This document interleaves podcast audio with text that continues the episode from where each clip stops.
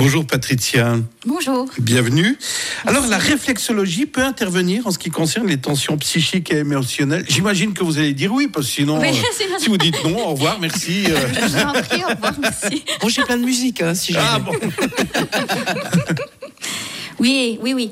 Donc, on connaît la réflexologie au niveau des douleurs physiques, c'est-à-dire maux de ventre, euh, euh, tension euh, dorsale ou autre.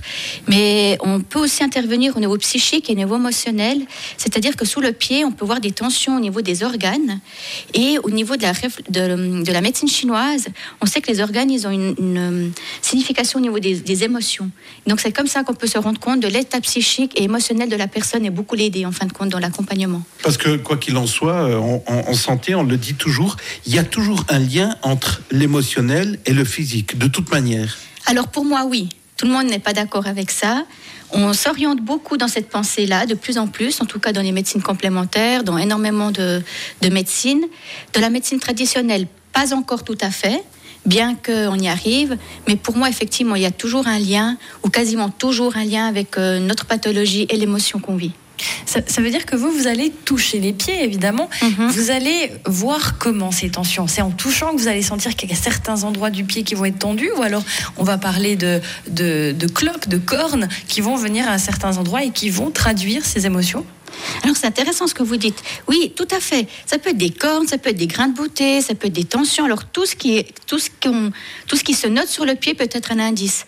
Après moi, ce que je trouve euh, très euh, enrichissant, c'est quand une personne elle a un problème, par exemple, elle a un problème de sommeil. Elle arrive, j'ai- des problèmes de sommeil, j'ai des tensions, des problèmes au travail, enfin voilà, ça c'est un cas. Et puis en travaillant sur les, pieds, on se rend compte qu'effectivement le point du sommeil il est, il est tendu, le diaphragme est tendu.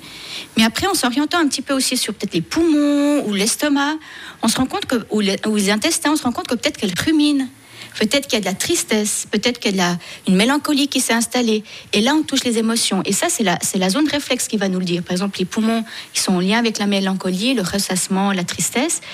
Si les poumons, la zone réflexe des poumons est un peu tendue, eh ben, en discutant avec la personne, en dialoguant, on peut l'accompagner pour euh, travailler sur cette tristesse et euh, par cause à effet, travailler sur son insomnie. Parce que son insomnie est certainement due à une, une tristesse qu'elle accumule par le biais de son travail ou de ses soucis, et pas seulement le sommeil en tant que tel, euh, comme vous pourrez l'imaginer.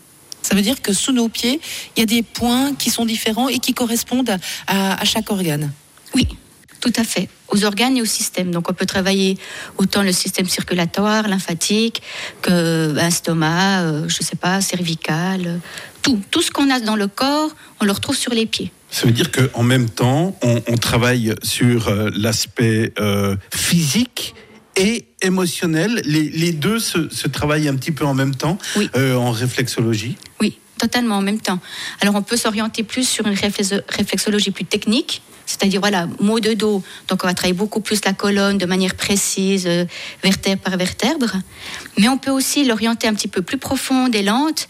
Et là, on va toucher vraiment le côté émotionnel euh, et calme de la personne. Donc on touche vraiment euh, l'être profond en fait. C'est une découverte récente ou est-ce que ça a toujours fait partie de, de, de la réflexologie?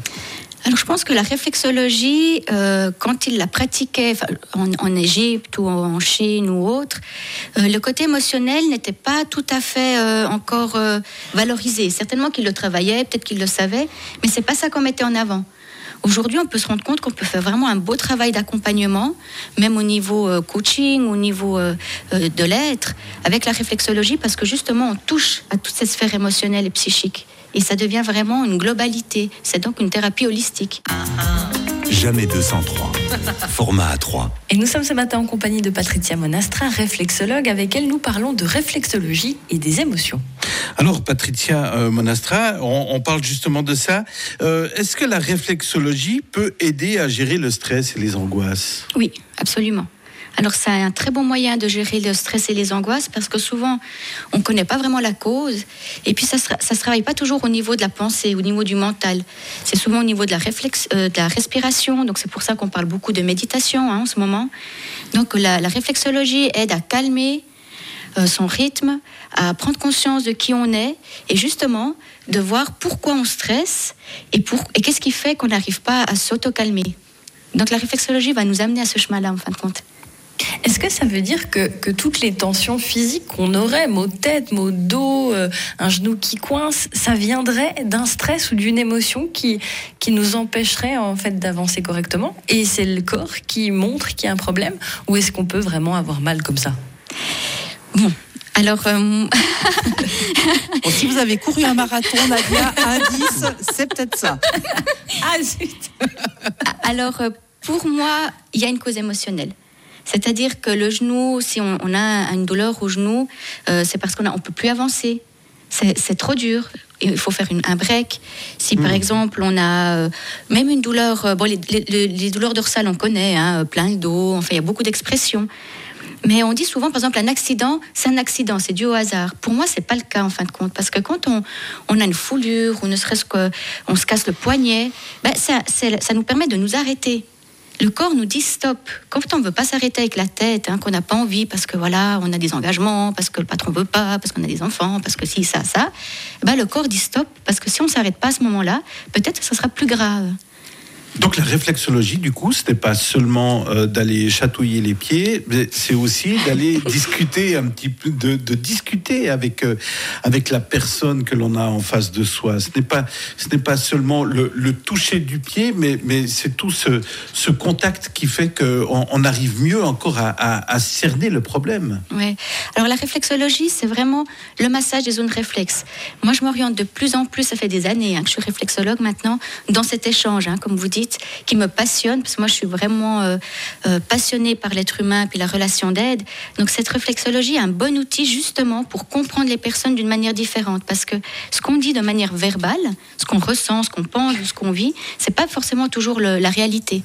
Donc la réflexologie va me dire, par par exemple, j'ai eu un cas dernièrement, une jeune qui souffrait de, de beaucoup de troubles, mal dans sa peau, mais à aucun moment elle m'a dit qu'elle était euh, constipée.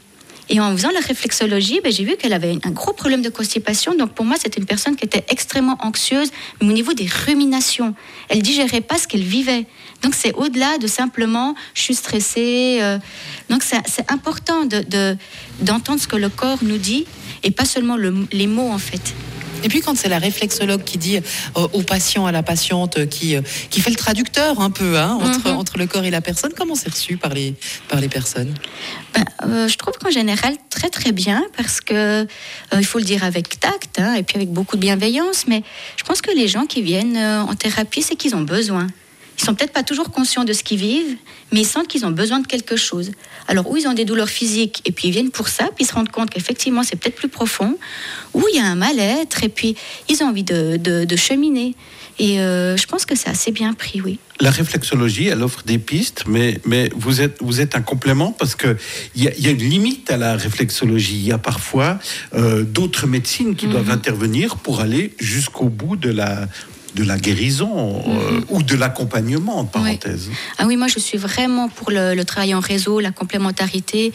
Donc euh, la réflexologie peut être un début, comme peut être un, un- un milieu de traitement, comme une fin.